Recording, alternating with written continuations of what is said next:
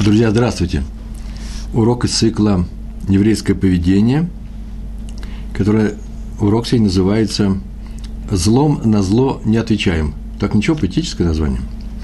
А именно, похвальное качество – не вступать в конфликт с теми, кто сделал нам плохо. Более того, следует взвесить возможность за зло осплатить добром. Каким образом, о чем здесь говорится, неочевидная вещь, неочевидный закон, хотя мы уже говорили на эту тему. Э, вот это сегодняшняя тема нашего урока. Раздел Вайгаш книги Берешит. В книге Берешит, 45 глава, пятый стих сейчас будет у нас. Э, это тот стих, когда Йосеф обращается, он только что обратился к братьям, они думали, что это антисемит египетский, что это человек, царь, правитель Египта, который их обижает и много всяких им неприятностей сделал. И в это время написано, что не, сдержа, не сдержался Юсеф, не смог сдержать свои чувства, и открылся им, я Юсеф, жив ли мой отец? Жив ли отец? Следующее предложение прям тут же и начинается. Но теперь не досадуйте, то есть не, не переживайте, не сердитесь на то, что вы продали меня сюда, ибо для спасения жизни послал меня Всевышний – в Египет. Это мой вольный перевод. Не хуже, чем, между прочим, тем, чем те, которые сейчас откроете и прочитаете по-русски.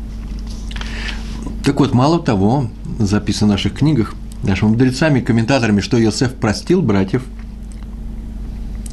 простил братьям то, э, что они бросили его на погибель в яму, вообще решили убить. Потом они его продали купцам.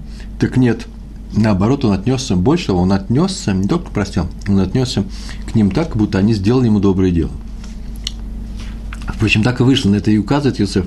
Здесь тоже специальный урок можно выучить отсюда. Любое, любое плохое дело, которое задумано как плохое и совершено как плохое, и мы очевидно видим, что оно плохое, рано или поздно выразится во что-то хорошее. Так всегда, по крайней мере, в рамках еврейской истории происходит именно это. Всевышний повернул их расчет – Злой расчет на самом деле, непростой расчет. К добру он повернул его для всей семьи. И они сами были спасены тем, э, тем братом, которого они совсем недавно бросили на погибель. Так и нам надо поступать. Я не в смысле бросать на погибель, а в смысле прощать тех, кто э, нас обидел. Называется принцип очень прост. Это мои слова, это не из комментариев. Короче, сам себя записал. Сделай, постарайся сделать из врага друга – Нейтрализовать можно врага, а можно сделать друга. Нужно работать по максимуму. Если враг еврей, если человек, который относится к нам плохо, э, еврей, то почему бы его не сделать своим другом? Это укрепит только еврейский народ, и будет всем хорошо. Так вот, это намного сильнее принципа «сделай хорошо тому, кто сделал тебе плохо», да? Простого принципа «не поступай с врагами плохо», не радуйся, например, э, их падению, как у нас написано – во многих местах в Мишле, в частности, в притчах царя Соломона. И, по крайней мере, не радуйся их бедам, да? А общий принцип – это как, как минимум минимальная граница, минимальный порог. Это не делай другому то, чтобы ты не делал, чтобы делали тебе. Ведь это негатив, а в данном случае что? Так сделай ему хорошо, и э, будет исправление у всего народа. Сейчас я скажу, что под этим нужно понимать. Да, впрочем, вы уже знаете, Почему? Потому что это уже, по-моему, даже третий урок на эту тему. У этого качества умения прощать людей, а мы говорили, и часто говорили о том, что это качество называется проявлениями любви. Уступать, прощать, защищать, соучаствовать, сопереживать. Четыре качества. Э, и их нужно проявлять по отношению к другим евреям, вообще к, к людям доброй воли, а тем более к людям, с которыми нам приходится жить, Э, не дожидаясь любви. Вот это и есть любовь, это следствие из любви. Еврейская мудрость заключается в том, что если ты так будешь поступать с людьми, то э, это приведет к миру между людьми, к дружбе между людьми, к любви, и главное, что исправит любую ситуацию. Может быть, именно из-за того, что мы не делаем это, а ждем, не делаем этих вещей четырех, а ждем, когда нас любовь осенит своим крылом по ходу дела. Пока я влюблюсь в кого-то, я говорю про дружеские Э, э, изъявление любви, то э, может и вечность кончится, и так ничего и хорошего не настанет, не наступит. Дело в том, что мы должны активно жить в этой жизни, мы должны делать в этой жизни шалом, мир между людьми. У этого качества три ступени. по нарастающей. Первое, сделали тебе больно, это я выписал в книжках, сделали тебе больно, не мсти. Ну, во-первых, это Тора запрещает любую месть не действия, контрдействия, которые призваны упредить удар и лишить нашего противника возможности нанести нам э, новый удар, нанести нам поражение. Нет, а именно месть в чистом виде, когда мы уже ничего не исправим, а только дадим э, знать ему, что мы негодуем на него, или что пусть, пусть ему будет плохо так же, как было плохо нам и так далее. Все это месть, она запрещена, Тора запрещает все виды мести. Так вот, если сделали тебе больно, запрещается мстить, надо найти, найти, надо найти в себе силы простить этого человека. А для этого мы попытаемся понять, почему он нам так сделал. Очень часто в этом корень всяких вещей. Э, причина его действия, или причина, по крайней мере, того действия, которое нам кажется э, неприятным выпадом в наш адрес. А после идет вторая попытка, это еще первый уровень. Вторая попытка – попытаться понять, почему тебе так сделал Всевышний. Почему он послал этого человека совершить именно то, что он совершил. Мы об этом говорили неоднократно, на последних уроках повторяли. На первых уж совершенно точно. И в, э, в основных положениях были, да, основные положения, у нас два, два урока были на эту тему, э, что э, я в диалоге, моя жизнь – это диалог со Всевышним, в котором сейчас и двое, я и Всевышний, а все остальные люди не иначе, как посланцы этого, именно моего оппонента или моего друга в Вроде так называется наш друг, да? Всевышний называется другом в песне песни. И не что иное, как выполнять они его волю. Э, лишена я в свободу воли не лишена, на эту тему я написал несколько, уже несколько статей в своем блоге на Толдотру. Сейчас просто не хочу отвлекаться на эту тему. Так иначе, э, стоит задать такой вопрос Всевышний, что ты хочешь мне сказать тем, что сейчас дал мне такую ситуацию, в которой мне, извините, больно, мне или моим ближним и так далее. Как нужно исправляться? Нет беды, которая пришла не ради нашего исправления. Бывает беда, правда, как пора исправ... э, искупления. Мы сегодня говорим именно об этом случае. Второе, вторая ступень. Вот когда тебя поносят, ругают, особенно при людях, попытайся простить и понять этого человека тут же, не дожидаясь, как в первой ступени, когда мы это сделаем попозже. Это более высокий уровень. Почему? Потому что человек обычно переживает, когда болит что-то, физически или э, на уровне просто, ну, как тебя оскорбляют, человек все болит. И он может ответить, конечно, ударом на удар, вот нужно уметь управлять самим собой, не, э, не, не сделать ответный удар моментальный, а потом переживать за него, ой, я ударил больше, чем нужно, ой, я ударил не туда, ой, этот не тот случай, когда нужно было э, ударять, бить кого-то словами – чтобы этого не было, нужно уметь управлять самой, самим собой и знать, что не дать развиться э, тому, что называется на этой ступени гневу. Гнев возникает сразу. Вот нужно его сдержать. И третья ступень, ну, кроме того, что ты прощаешь, а и моментально даже, попытайся ответить добром на зло. Это же, вот эта тема и является нашим, темой нашего урока «Сделай из врага друга». Кстати, это далеко от христианского прощения. Я не против христианства сейчас выступаю здесь, просто говорю, что совсем другой механизм. Э, в этом учении главное полюбить врага, и даже, слышу такое выражение, поцеловать, целовать надо руку, которая тебя бьет. Ну, наверное, что-то в этом есть, это что же взято у евреев? Другое дело, что наряжены в другие одежды, э, в принципе, ведь это же согласуется с тем, что сейчас я сказал, это Всевышний тебя бьет. Но Всевышним нужно быть признательным, нужно знать, за что он тебя наказывает. Но палачу, которого послал Всевышний может быть, и надо бы не руки целовать, а руки по рукам ударить раньше, чем, они, чем она ударит тебя. Э, потому и Всевышний, может быть, и послал тебе это нападение, совершенное со стороны другого человека, чтобы ты научился защищаться.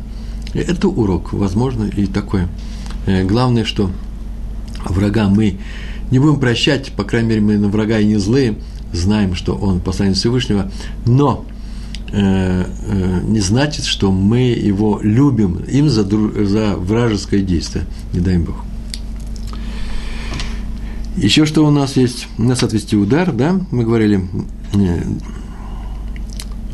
наша задача не целовать руки врага, который бьет нас, о, я записал здесь, а отвести удар и э, э, дать врагу проявить свои положительные качества, исправиться, сделать его хорошим человеком. Вот один из смыслов нашего,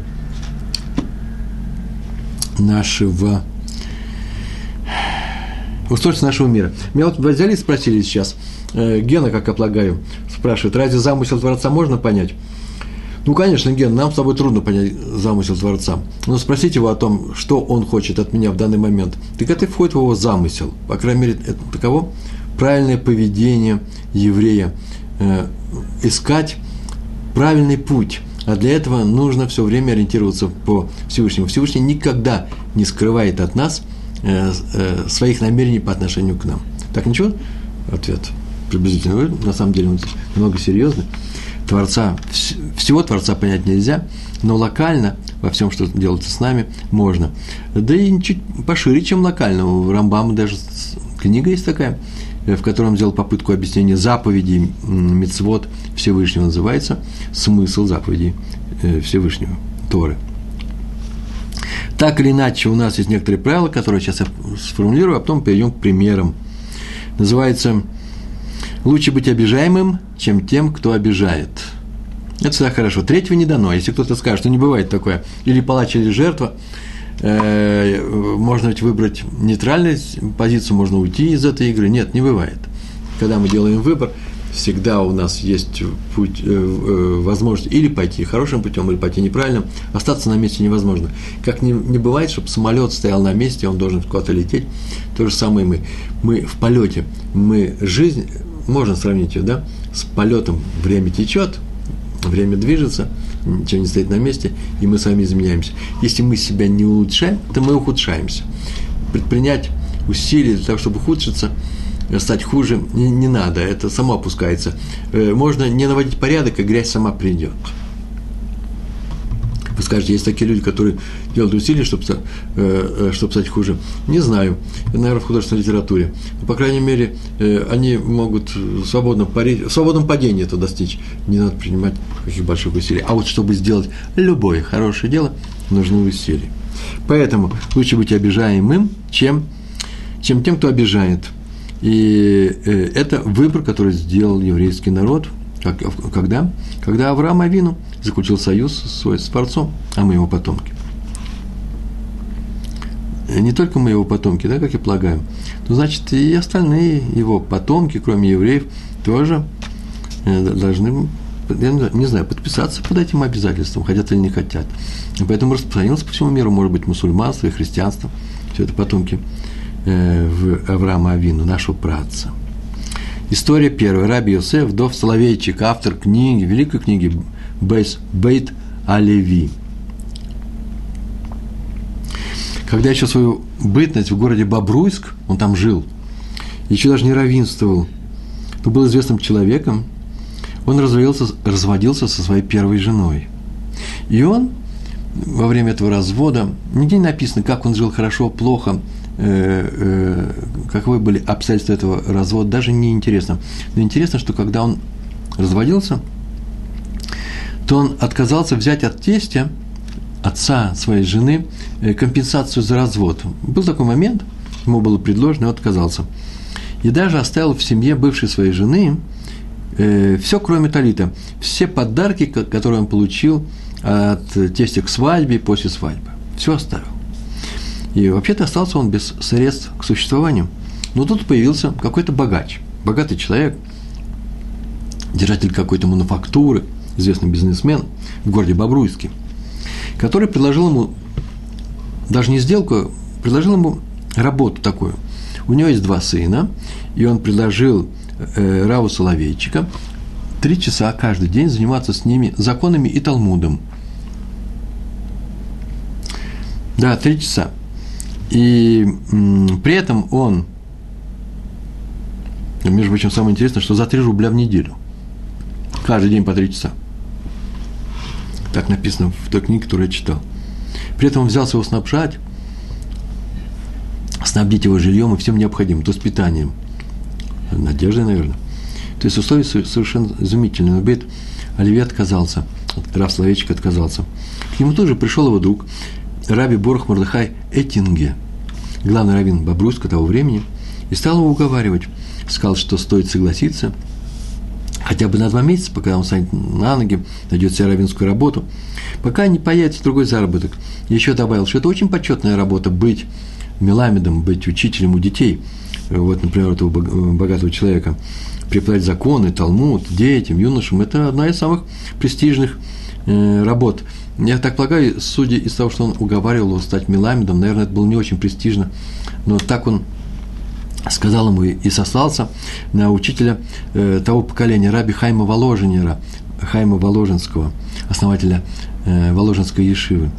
Э, тот всегда ставил после своей подписи, ставил подпись, подписывался, всегда приписывал Меламед, учитель, учитель в Хедере. Э, Бета Леви ответил, Раф Соловейчик, Это книга, которую он написал, у нас принято по книгам называть э, авторов. Э, так Хофицхайм, это есть Хофицхайм, это он книгу написал Хофицхайм. Хазон Иш то же самое. Поэтому это Бета Галеви. Он ответил, что он не считает должность учителя чем-нибудь э, непочетной, учителя Хедера, но у него есть причина отказаться от предложения этого богача. Что за причина? Да очень простая. Оказывается, этот богач был конкурентом его бывшего тестя, отца его вот, жены, с которой он только что развелся. Они часто вступали в конфликты, и они обязательно торговые, деловые, а вообще даже уже и личностные – спорили, не общались они мирно, очень немирно они общались. И как он догадывается, так сказал Раф Словечек, что для того он его и приглашает в качестве учителя к своим сыновьям, чтобы досадить врагу. Вот видишь, что его зятя я взял, и теперь он у меня в доме учит моих детей. Поэтому Рафсовичек сказал, что он не может в этом участвовать. Почему? Потому что это доставит неприятный момент, очень больно будет э, семье э, э, вот его тестя бывшего. И с этим Раф Эттинге, с этим доводом согласился. Это стоит э, именно так поступать. Тому человеку, с которым у тебя небольшой конфликт, отец жены, с которой ты разводишься, не о нас будет сказано, э, можно было бы не учитывать его, не брать его в расчет и поступить как, так, как, как тебе удобно. Ведь в конечном счете ты же голодаешь, тебе же нужен какой-то заработок. Он даже э, для того, чтобы прекратить такое бедное существование не согласился доставить человеку неприятность. Кому? Человеку, который сделал ему неприятность, наверное. Все-таки это э, отец бывшей жены. Раби Шимон Арон Полонский. Ему писал деньги один знакомый доктор, это все происходило в Иерусалиме, и человек тоже состоятельный, а и доктору имя было Мортхей Элиаш – я уже второй раз встречаю это имя, поэтому я решил его, сейчас его привести. Праведный человек просил, давал деньги, чтобы он, чтобы Раф Полонский делил его между неимущими людьми Иерусалима. И все об этом знали. И приходили к нему за помощью, когда у него эти деньги были дома, он вся их раздавал. А иногда он сам посылал эти деньги, не дожидаясь, когда придут люди. У него, наверное, были какие-то адреса, база данных. И он э, посылал, себе, посылал другим эти деньги, ничего себе не оставляя. И однажды, так получилось, это все видели, домашние увидели, что он послал в одну семью вдвое больше обычного, не так, как всем остальным. И спросили его, а в чем причина.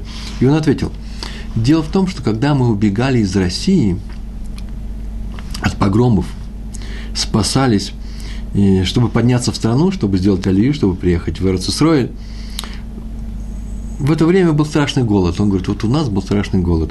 И в нашей общине Заку распределял, Заку помощь, э, распределял редкую, маленькую, распределял один Габай. Габай – это служитель синагоги, который занимается такими вопросами, сбором и распределением средств. И так он всем распределял, а вот именно мне он ничего не давал, ни разу ничего не дал. Так вот, это и есть тот самый человек, в семью которого сейчас отправил двойную порцию этих денег. Э, роли поменялись. Теперь я распределяю задаку, а он берет. Так вот, чтобы в будущем меня никто не обвинил в том, что я мстителен, он мне не давал, и я не даю, я решил ему давать больше обычного. Это э, трудное решение, но у меня нет выбора, так он сказал. Вот меня интересует, а почему бы им не давать деньги, как всем остальным? Обычное же решение. И вообще не помнить эту историю, вообще ее не помнить. Но в том-то дело, что он ее помнит. Раз он ее помнит, вот он ее не хочет помнить. А для этого лучше дать больше, лучше сделать больше хорошего, чем в среднем. Это один из приемов, это один из способов примирение э, с людьми, у которых у тебя ну, не совсем дружественные отношения, не обязательно с врагами. У него, наверное, была какая-то причина не давать ему деньги. По крайней мере, он так придумал. Не давать Раву Полонскому деньги. Это очень странно. Праведник поколения. Так или иначе, так он поступил, и это записано ему. Эта история записана как история праведного человека, эпизод из жизни праведного человека. А теперь у нас идет Рэбе из Кулян. Как я понял, это было написано еврейскими буквами, Скуляны – Э, я начал искать, что это такое, и нашел, что это где-то рядом совсем с Ясами. Ясы, есть такой город, только в Молдавии, Румынии, да, вот где-то вот в этих местах. Так вот, э, э, Адмор был из этого города, из этого местечка. И каждый вечер приходил к нему, он же был пожилой, старый, и приходил к нему слуга, и клал перед ним сидур, открывал его и клал на стол, он учился, и когда он уже собирался спать, появлялся слуга, слуга местечка, слуга синагоги, и клал сидур, открытый как раз на странице, которая называется э, Тфлаль Гамита, молитва уже в постели. Последняя молитва этого дня, Шма и многие там тексты есть, мы знаем это. Но однажды он принес и вышел в соседнюю комнату и ждал, когда там Раф скажет громко «Шма» и строит, а Раф ничего не читал, вообще сел тихо. Прошел час, слуга не уходил, что ему случилось? Посмотрел, нет. Он сидит и, ничего не делает, ничего не говорит. Шма все еще не было слышно. И только почти под утро, через несколько часов, раздалось из комнаты Рава четкое и громкое шма. Как будто кто-то заснул, а он не спал. Утром слуга не утерпел и спросил, а что произошло? Почему он так поздно произнес молитву? И он ответил, что дело в той части молитвы, в которой присутствует как раз, которая в той части молитвы, которая предшествует молитве Шма, перед Шма – в ней говорится, вот я прощаю всем, кто меня сегодня обидел, расстроил и так далее. Текст известный. Его нужно прочесть с кованой, то есть с, таким намерением. Нельзя обмануть небеса. Если не простил, ты нельзя, не можешь прочесть, я, я прощаю. А если ты не произнесешь эту молитву, какой шмат ты читаешь сейчас? И нужно на самом деле простить всех, кто тебя сегодня расстроил, обидел, накричал и так далее. Так вот, продолжает Рафа э, Рэбе из Кулян. Вчера я вспомнил про встречу с одним богачом, которая произошла у него утром, у которого, я так он говорит от первого лица, попросил помочь моему хедеру. Хедер назывался Хесед ле-Авраам. И он не только отказал мне в помощи, но еще и насмеялся, сказал, что он презирает мой хедер, что он ему смешон. Я не знаю, откуда такие слова, чем хедер этому сдался, почему он такой плохой. И кинул мне один доллар. Значит, что происходило в Америке. Да, следовательно, так. И сказал, что этих денег достаточно для моих воспитанников. Все, и ушел. И весь день я помнил об этом. Именно доллар меня достал, как он, как он говорит. Уже это самое обидное действие. Он знал, наверное, как обидеть. Вот тебе доллар, больше тебе не, тебе не полагается.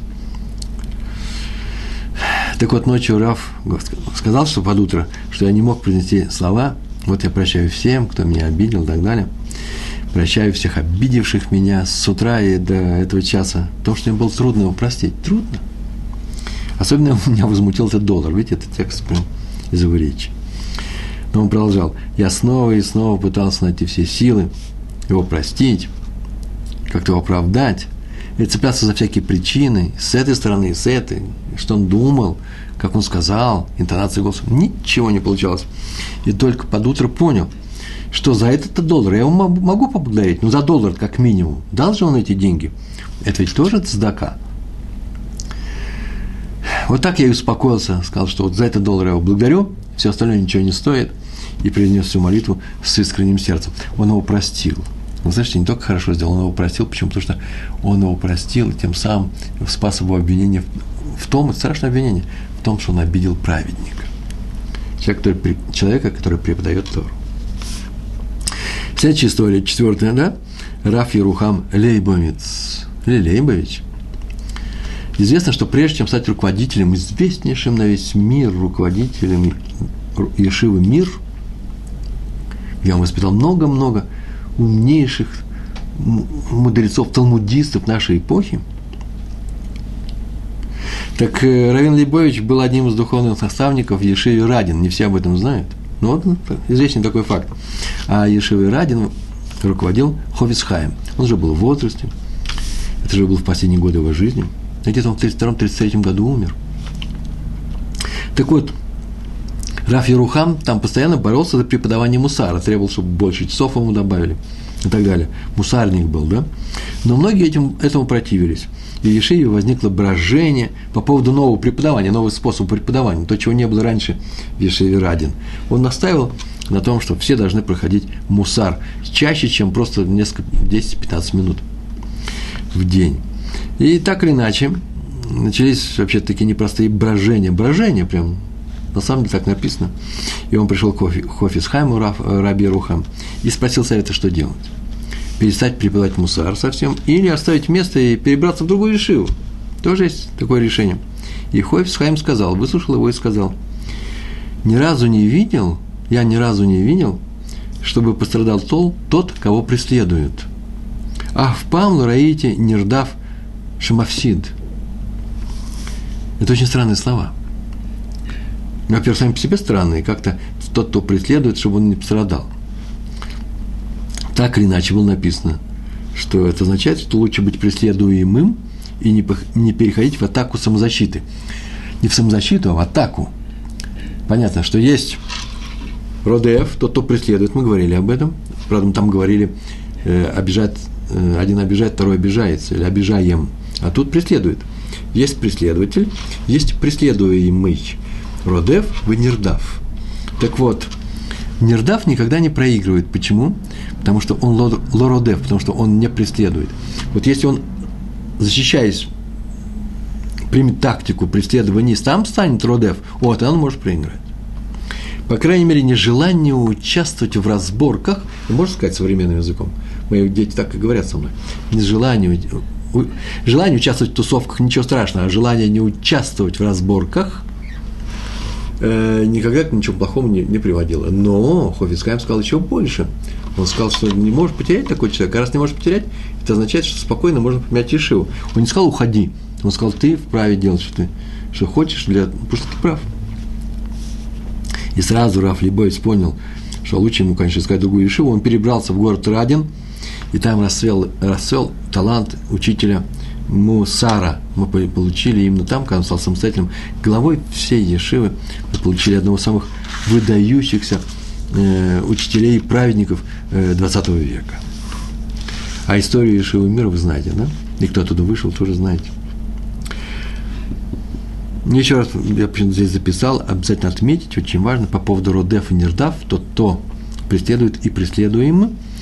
Э, мы говорим не про безвольную уступку поля боя, но про то, что не стоит отвечать обидой на обиду, именно чтобы обидеть, чтобы так же его унизить, чтобы сделать ему так же больно, как он сделал мне. Так вот, лучше быть жертвой, чем плачом, это то же самое мы говорили уже. Еще один пример. Раф Аба Амора, э, все, Амор – это учитель, учитель Торы – после Танаев, где значит, примерно полторы тысячи лет назад, или две. Э, написано это в книге Зоар Акойдыш, э, святой, святой Зоар. Зоар. Не Зонгар, а Зоар. Так вот, там написана история про Рава Абу. Он сидел в воротах города Лод. Лод или Луд, это здесь у нас в Израиле. И увидел человека, который спал на камне. Причем не просто на камне, а на выступе Э, горы был, стояла гора недалеко от входа, ну, какая-то нагромождение камней, и там э, был выступ, рельефный очень, просто камень торчал, и он сидел на нем и дремал, так скажем, дремал. И он увидал Раф Амба, как к нему подполз, это сказка, сказание, Агада, подполз ядовитый змей, змей, который не душит, а укусит и убьет. И вдруг на, это, на этого змея упало дерево, большая толстая ветвь. Это известная история. И придавил его, и э, змей подох, там написано так, умер. И убил его. От этого шума этого падения человек проснулся, вздрогнул, проснулся, флегматично довольно-таки, это я, я добавляю, посмотрел на этого змея, на мертвую ядовитую змею, лежащую под куском огромного, под куском дерева у его ног. И пошел, встал и пошел своей дорогой. И в тот же миг, как только он встал и пошел, в это время обрушил, обрушился весь этот выступ, этот э, камень и упал в пропасть. А он, на нем, этом на выступе, он сидел до этого и дремал. Человек даже не оглянулся. И когда Раф Аба в следующий раз повстречал его, он уже набрался смелости, спросил его, «Э, что такое он творит в своей жизни, за что всего, Всевышний при помощи очевидных чудес. Тут двух чудес, сразу же два одновременно произошли, охраняет его жизнь.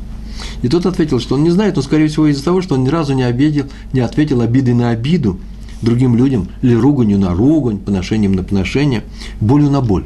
Это он не сделал своих, своим обидчикам, но, ну а наоборот, воздавал им только добром, на зло, добром на зло. Как у нас называется? Злом на зло не отвечаем, а он добром на зло отвечал, больше. Это вторая на ступень, а этот он по третьей ступени шел, по третьему разряду. Он гроссмейстер. А мы хотим быть мастерами, да? Пока у нас первый разряд. Не у всех есть и гроссмейстер. Главное в этом деле не, не понижать уровень своего мастерства, да, только расти. Так он ему сказал. И Рафаба сказал, так написано, Рафаба, наверное, было сказано в молитве, сказал, о, дела этого человека более велики, чем дела Йосефа. Йосефа, с которого мы начали. Э, Йосеф не ответил местью, не ответил болью, взаимной болью и даже просто упреком своим братьям, продавшим его чужеземным купцам. А этот человек так поступает со всеми людьми, не только своими братьями, родными в одной семье, со всеми людьми. И поэтому чудо на чудо ставит ему Всевышний, помогая ему. Не, ну понятно, что это история э, Агада, не больше. Ее можно проанализировать, и серьезно проанализировать в рамках анализа, э, который мы подвергаем э, любую историю с чудом. Почему возникло это чудо, и зачем оно нужно, и какого уровня это было чудо, чему оно нас учит. Э, просто учите такой простой вещи, как «Ой, любите врага», ну так это мы можем скатиться в соседнюю религию с нами. Поэтому нужно задать вопрос, э, что здесь произошло.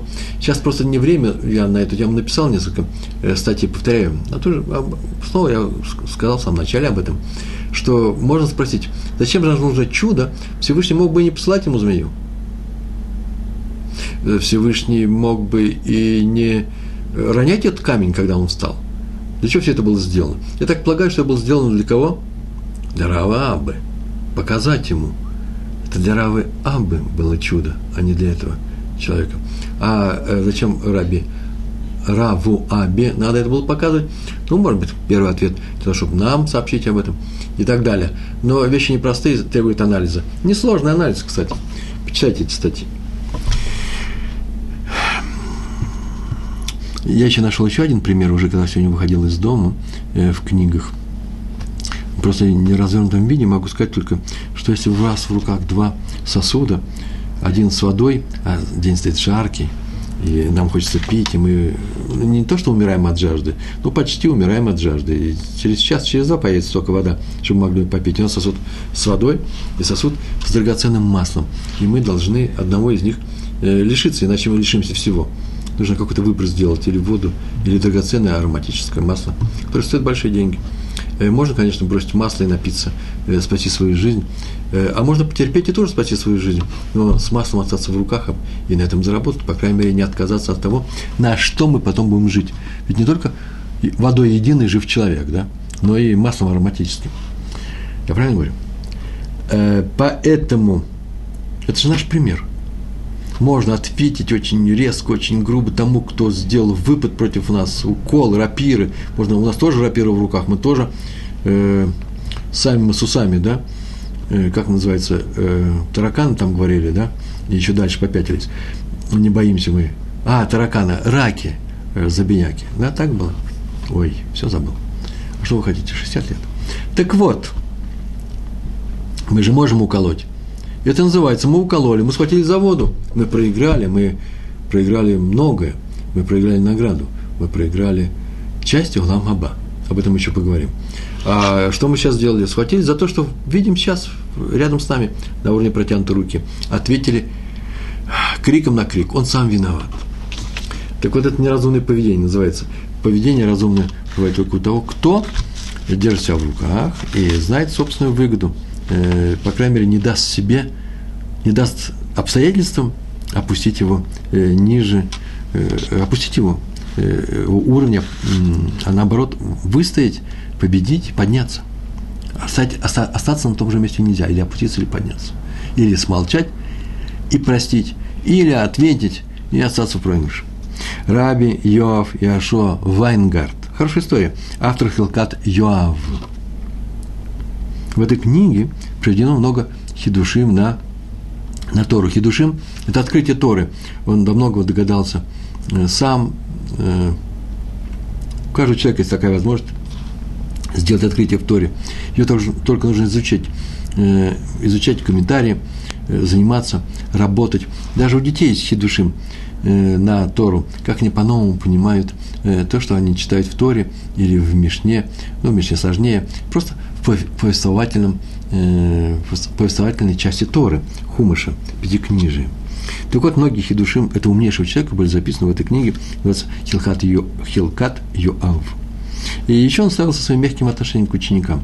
Необычайно. Он практически прощал их за все. Эту фразу я написал задумался, потому что я сейчас учитель. Трудно простить этих хулиганов за все. Ну, по крайней мере, не, простить как раз легко трудно не среагировать да, на, как, на какие-то вещи непростые, которые они совершают с учителями друг с другом и так далее. Особенно, если это мальчики с Украины, России, Беларуси, современные, современных, современные улицы, да. Ничего страшного, э, можно работать с ними. Э, там что-то необыкновенное. Уж если ты видишь плоды своих рук и усилий, это что-то необыкновенное. У меня один мальчик прямо на днях перед Ханукой, сейчас не Хануки идут, здесь в Иерусалиме, сказал, что э, вот, Реброн, да чего ты нас довел, вы нас довели. Я тут одному человеку сказал, что я о нем думаю, а потом просил прощения. Я говорю, ну ты серьезно просил прощения? Он говорит, ну пока еще не очень серьезно, но по крайней мере у нас уже принято. Сказать другому что-нибудь, он сказать слегка. Я их прошу в классе каждый раз, конечно, сделаю друг другу. Кстати, сказать слегка, без всяких так мыслей, не мыслей, пускай привыкают. Знают, что это вещь, которая осуждается Торой, мной, по крайней мере. И они смеются вместе со мной. И как-то получается мир у нас в классе. Больше и больше мира. Так вот, он написал свои хидушим в книге Хилкат Йоав, был очень мягким человеком, практически прощал всех, так написано. Однажды в его руки, он уже был взрослым, старым человеком, попал только что изданный труд одного из его бывших учеников. И в нем он, он учитель, Раби Вайнгард, обнаружил очень много своих хидушим, объяснений, то, что он сам открыл и рассказывал своим, своим ученикам. Он их рассказывал, и этому человеку тоже. Он очень удивился, ибо из книги следовало, что ученик сам это открыл, сам обнаружил. Но он не настолько стар, чтобы ошибиться, он знал, что это его, вот у него же свои записи остались, Кедушем записывается, каждый свой пинкас, пинкас называется. И он, э, вот они же остались. А тут не написано, кто автор, значит, получается, автор именно этот ученик. Но он решил не позорить его, Э, и принял такое объяснение, что поскольку ученик часто его спрашивал во время уроков и записывал его в свою тетрадь, куда записывал, наверное, свои мысли и открытия, то сейчас он по прошествии многих лет почему-то подумалось ему, что это его открытие. И со временем он забыл, что это слова были открытия Хидушим, его учителя. Решил, что они принадлежат ему. Раф решил тут же опубликовать то, что не вошло в книгу ученика – а остальное, остальные свои записи, ну, куда-нибудь деть, сжечь. Потом решил, что не сжигать, нужно к Денизу их отнести. Вы слышите? Чтобы никто... Почему это сделал? Надо сделать. Чтобы никто однажды их откроет, однажды, однажды их увидит, чтобы никто не увидел, что тот украл их по ошибке, но что он их украл. Так появился труд Рава, Йоава Яшуа, Венгарта. И однажды к нему зашел тот ученик, уже после того, как он издал эту книгу, и попросил дать ответ на один очень трудный вопрос, э, тяжелый вопрос по поводу гетто. Гетто – это разводной лист, разводной ключ. У меня один человек, так, такого слова уже нет. Э, документ, который пишется при разводе, еврейском разводе, еврейской семье. Ну, по определенным законам, правилам. Об этом можно почитать на сайте toldot.ru. Так вот, э, задал ему вопрос – я, потому что он однажды слышал такое очень интересное объяснение на эту тему, но не помнит его, и он попросил Рава напомнить это объяснение. Рав понимает, что ответ тоже может оказаться в изданных трудах этого ученика. Все же дал ему тетрадь, сказал, вот смотри. И когда тот ушел, сказал такую фразу к своим ученикам. Не дай Бог стать перед таким испытанием. Когда так и хочется сделать замечание, укор не очень внимательному к своим действиям человеку. Так, у меня вопрос появился – если меня сейчас его увеличат, то спасибо. А, а Ясеф. А,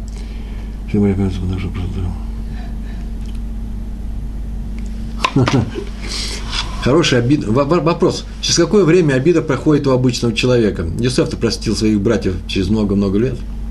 Знаете, это непростая была обида. Его хотели убить. И, и отсюда мы видим, вообще-то у нас и Мидраш написано, из самого, из самого текста Торы, что Юсеф стоял не на первом уровне, а на последнем, третьем. Он простил тут же, моментально. Э, и поэтому никогда не держал обиду на своих э, братьев.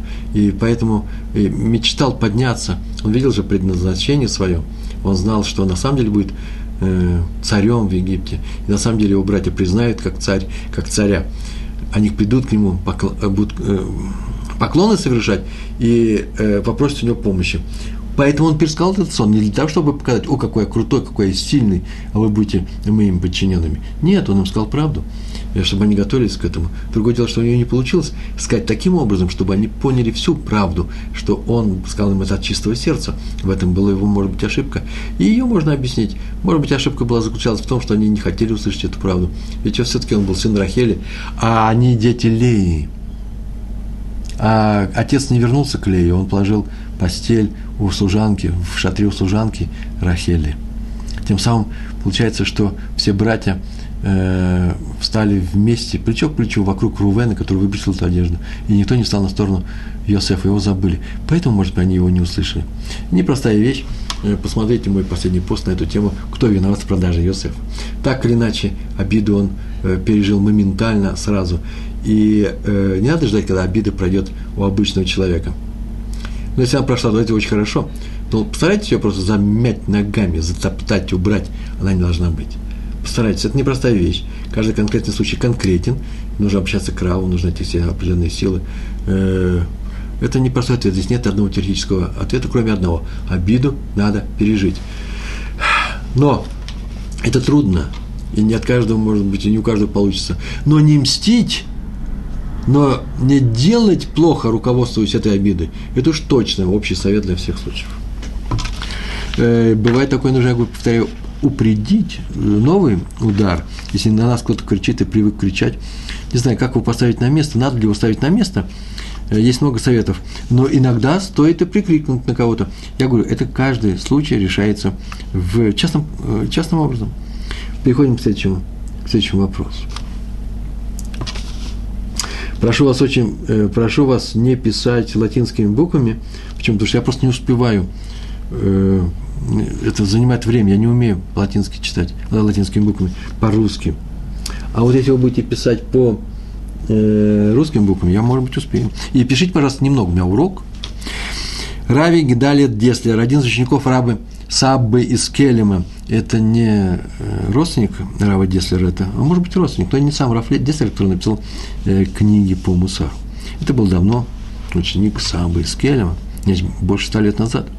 У него в доме однажды пропал серебряный, серебряный кубок для кидуша субботнего. И все указывало на то, что кубок по невнимательности, нарочно, прибрал один бахур, один юноша бедный, который занимался ремонтом в квартире Рава. И тот сознался, когда ему сказали, не ты ли взял, сознался, заплакал, сознался, что он вообще-то внес его как залог э, для получения суды, э, потому что ему не на что жить, и со временем он собирался расплатиться с долгом, вернуть этот, э, этот долг и кубок забрать и вернуть. Раф понял, что ему нужно помочь, и стал ему давать деньги – так он отплатил добром за, на зло. И это спасло его жизнь. На самом-то деле, что мог сделать? Как и многие бы сделали. Схватили бы его за руку, отвели в полицию или отвели, от, пошли к родителям, или пошли к Раву, или в Равенский суд. Много есть способов управы э, против воров. С, ворами, с воровством нужно бороться. Правильно, да? А тут он ему дал деньги, помог ему. Не встать на ноги, по крайней мере, спас от, от голода. А в это время к власти пришли большевики в России. Такое бывает в России. И раба обвинили в том, что в доме у него стоит не что иное, как старый печатный станок. Что там какие-то пашквили какие-то писали, я не знаю, что они там делали. Может быть, э, страни... не знаю, можно было на нем печатать, очень старый. На нем уж точно можно было писать, печатать прокламации против новой власти. И станки в то время, как вы понимаете, приравнивались к винтовке и запрещалось держать их в доме. Его арестовали, и вообще-то ему грозил расстрел, что там еще, еще и Равин. И Рабанит – срочно выехала в Петроград, в Петербург, э, куда перевели ее заключенного мужа. Он там сидел в тюрьме. Но, э, и начала она бегать по инстанциям в попытках спасти своего мужа. В одном из учреждений большевистских она обнаружила того молодого человека, у которого вот была история с, с этим кубком, который украл его. И стал у большевиков большим начальником, такое бывает все время. И тот, надо сказать, помнил то добро, которое сделал ему Равин, и решил им помочь.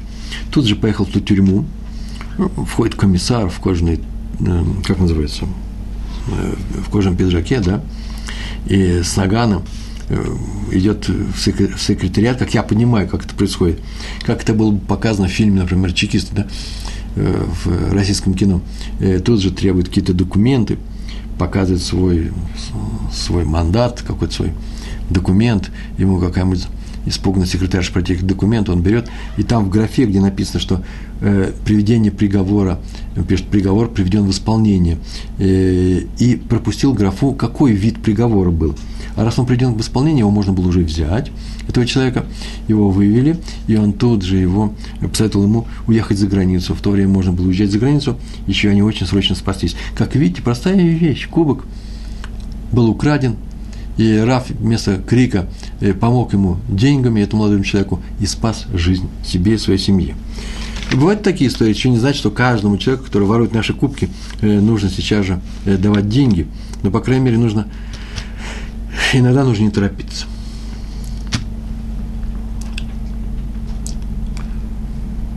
Раби Хайм Моше Мендель, вот мне сейчас секретарь наш, мой техник, мой друг Рафарье, переводит э, латинские буквы в русские. Вот это называется благое дело, это праведность. Он мне просто помогает э, э, с вопросом, который мне приходит сейчас правильно из, на наш урок. А тем, тем, временем история. Раби Хай Моше Мендель.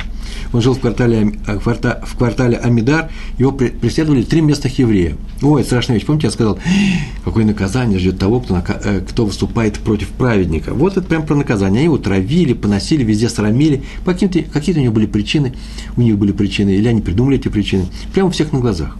Он не отвечал на их нападки никогда. Один из раввинов, живший в том же районе, предупредил этих троих, что их ждет страшная участь – страшный конец, поскольку они подняли руку на праведника. И так произошло. Один из них умер прямо, стоял рядом, стоял рядом с своей лавкой, сделал шаг, его машина э, раздавила. Второго ударил, хватил апоплексический удар, и он слег, потеряв речь, лежал полный разбитый приличом. Вот проявилась праведность Рава Менделя. Он пришел к нему и навестил. Бекурхоли, навещение больных. Сел его изголовье и стал утешать. Сказал, что молится о его выздоровлении. Тот заплакал, потому что понял, что, э, что был неправ, когда отравил этого равина. И когда Раву сказали, что вообще-то этот человек, который вас отравил, может быть, и не помните, который обижал вас, он сказал, мне все равно, кем считал себя этот человек по отношению ко мне, он еврей, пусть он ошибался, выбрав меня объектом своих нападок, своих, своего, своих атак – но нам, евреям, надо молиться о выздоровлении другого еврея, как и за то, чтобы он стал мягче относиться к другим, людям, к другим людям. И уж совсем недопустимо, чтобы я радовался его горю. Третий еврей, кстати, прослышав про участь этих первых двух, поступил самым простым образом, самым простецким образом. А именно, пришел к Раву искренне, попросил у него прощения, и Рав простил его от всего сердца. Есть правило, видишь двух упавших под тяжестью веса ослов, под грузом своим, да, ослов – один принадлежит твоему другу, а другой принадлежит тому, кто тебя не очень любит, врагу, то подними вражеского осла. Это заповедь Тора. Для чего? Чтобы помочь врагу исправиться одолеть свой Ецера. Не Ецера, Ецера, Ецера, да, плохое начало врага, а свой. Прекрати его ненавидеть, и тем самым ты ему поможешь исправиться. В Талмуде Бау Маце, трактат, у нас осталось 10 минут, в Талмуде Бау Маце на 32 листе, вторая страница, сказано «разгружай, а не нагружай». Сказано вот по этот случай. А мне так понравилось это выражение «разгружай, нагружай», да? Не грузи других своими э, атаками. Э, э, это вроде бы про слов, на самом деле это про наше отношение к, к окружающим. Разгружай, а не нагружай. Спрашивает человек, еврей. Мою стоянку для инвалидной машины частично занимают соседи. Как не обижаться на них? Ведь выкатить лифт из машины с 15-летним сыном доставляет мне физическую душевную боль. Звоню Миштару, в полицию, а они злятся на меня, что делать? Ну, во-первых, отнесись к этому спокойнее, э, поговорить с ними, обратиться к раввинам, если это э, люди, соблюдающие Тору если не соблюдающий Тору, прийти, поговорить, только без шума, без крика, без нервов, не трясясь, не, не делая ничего лишнего, а спокойно поговорить с, в полиции, может быть, тоже стоит. Или найти другое место. В общем, какое-то решение нужно искать. Главное, не видеть в этих людях, э, в этих людях врагов. Почему? Потому что, когда я вижу в других людях врагов, своих врагов, они это воспринимают как сигнал к атаке. А мы же этого не хотим. Э, поэтому э, злиться на них нельзя – а если они злятся на меня, ну, наверное, это какие-то слова, которые я произношу при этом, да, зачем поставили машину. Так или иначе, смотрите, пример ведь, это же не пример, который я могу разобрать, это пример теоретический. Надо обратиться к раввину по месту жительства. В ответ, а у меня нет раввина, не принимается. Нужно завести себе раввина, иначе у нас ничего не получится. Нужно все так делать. Молиться надо. Тяжелый случай. Так у нас Смотрите, это тяжело. Я мог бы еще проще утешить. Смотрите, если не это, то другая бы тяжесть пришла. Нам это нужно. Я сейчас непростую фразу сказал. Просто в другое время раскрою. Это что означает? Набор тяжести все равно на нас э, упадет. Хотим или не хотим. Мы уйдем от одной, э, придем к другой. До тех пор, пока мы что-то не исправим в себе. По крайней мере, не научимся не злиться на других людей. Рабен Йосеф Хайм из Багдада. У нее история, про человека, который покинул дом на месяц, когда пришел его сосед, э, сделал очень много нарушений, захватил часть соседского удара, э, э, э, участка, э, поставил там, шарутим, как называется, туалет, там нельзя уже было даже мимо проходить. Так или иначе, сделал очень много всяких плохих вещей, и пошел наш еврей в суд, и, э, чтобы, чтобы судьи навели порядок. И сказал судьям, чтобы они привели слугу судебного, да, чтобы посмотрел, там раньше не было фотографий, чтобы посмотрел, что все, что он говорит, так оно и есть. И слуга пришел, и вдруг наш еврей отказался, так написано в книге Йосифа Хаима из Багдада, отказался идти в этот суд. Сказал, я передумал. Почему передумал?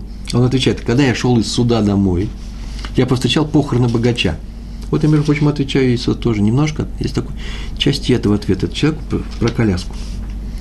Повстречал похороны богача. Не о нас будет сказано который три года возводил себе огромный, прекрасный дом со всеми совершенно замечательными вещами. Супер дом. И как только закончил постройку, можно было переезжать, въезжать в новый дом, скоропостижно скончался. Повторяю, не, не о нас будет сказано, так и не отведав радости новоселья. И тут я решил, говорит этот человек, что не стоит тратить даже, тратить даже немногие мгновения своей жизни на споры, на суд, на обиды, на злобу. Ибо тут мы живем во временном доме – а настоящая наша жизнь – это мир грядущий. И тот, кто воюет, отстаивая свои права в этом мире, тратит, тратит свое существование на мелочи. Вот что жалко. Уже это на всех языках понятно, да? Не обязательно на языке Торы или языке атеистов. Просто впустую мы тратим свое время. Оно драгоценное. Раби Шаптай Френкель, он собирал старые рукописи. Ну, в двух словах, мне осталось просто несколько минут. Он их восстанавливал, издавал, реконструировал. Осталось 6 минут, мне подсказывают сидел он однажды с секретарем, который помогал его в его работе, за столом, где лежало несколько таких рукописей. Очень, между прочим, дорого стоили они, заплатили большие деньги. На старинной бумаге, которая, знаете, трогать-то было нельзя, потому что рассыпалось все в, в песок. Были довольны, они был завтрак, сейчас они приступают к новой работе, а секретарь сел с большим стаканом, с большим стаканом горячего, кипящего кофе. И вдруг он притянул руку, и этот кофе упал и залил верхней странице этих рукописей. рукописей. Ой, это был ужас, это был кошмар. Так секретарь перепугался. Вообще нужно перепугаться. Вообще стоит таким переживать надо. И Раф тоже, переживая, убежал. А тот начал секретарь что-то снимать, убирать, как-то наводить порядок на столе. Входит Раф, сияющая улыбка. Оказывается, он убежал, не переживать. А он пришел с новым стаканом черного кофе и говорит, Рэб Довид, Получается, что вы сегодня еще и кофейку не попили, дал ему попить. То есть он на это даже не обратил внимания, никакого внимания не обратил. Заметьте, что человек ему был более важен, чем старый манускрипт. Э, заметьте, что это был манускрипт с, тек, с комментариями на Тору, может быть, уникальными. И все равно человек ему важнее. Вот это может быть, это и есть причина того, чтобы не шумели на своих ближних, даже которые сделали серьезную вещь, э, не обижали их. Почему? Потому что мы живем такой жизни, где каждый может ошибиться, а обижать других людей, злиться, ругаться нельзя. А кофе принести можно. Раби Моше Файнштейн, осталось 4 минуты, один из ведущих раввинов современности.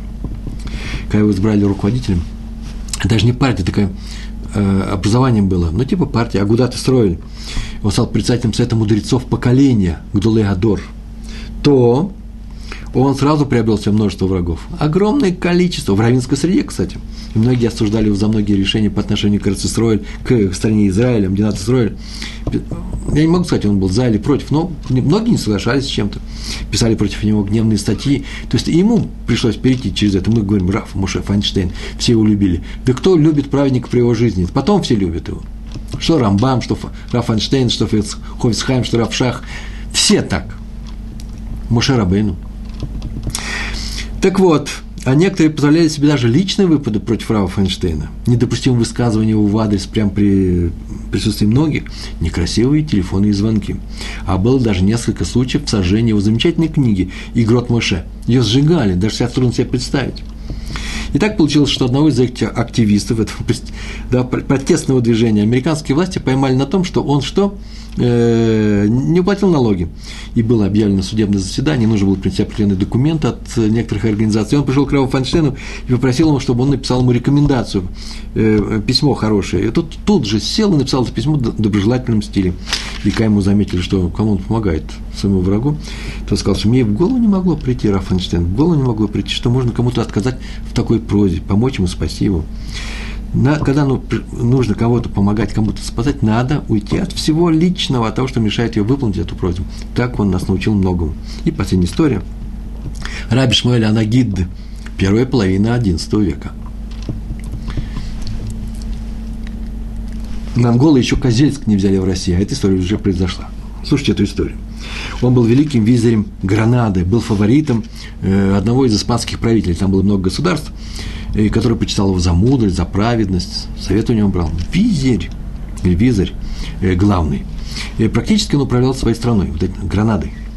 Э, у него были свои враги, это, естественно, евреи, враги, противники.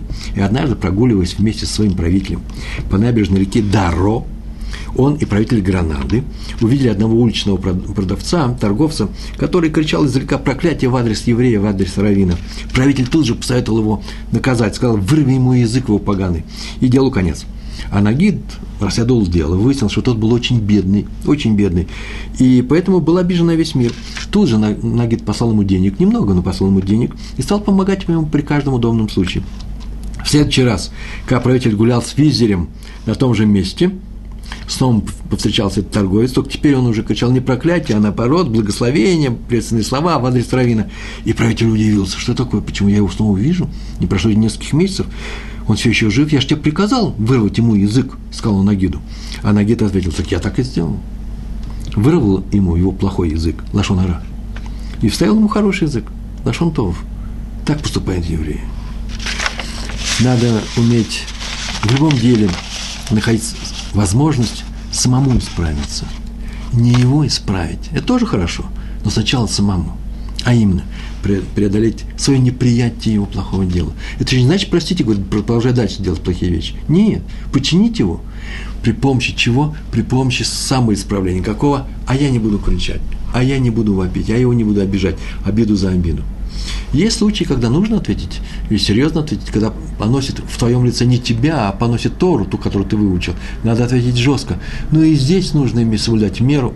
Э, и на эту тему есть несколько рассказов, и замечательных рассказов, целый урок у нас на эту тему был. Но в простой обычной жизни, когда со мной относятся, ко мне относятся как просто к частному лицу, никогда не давать себе увлечься чужой э, чужими действиями. Ответом на э, обиду не должна быть наша обида. И не должны быть мои плохие слова. И тогда мы починим и себя, и весь еврейский мир. И всем будет хорошо. Всему миру будет хорошо. Большое вам спасибо. Всего хорошего. Шалом, шалом.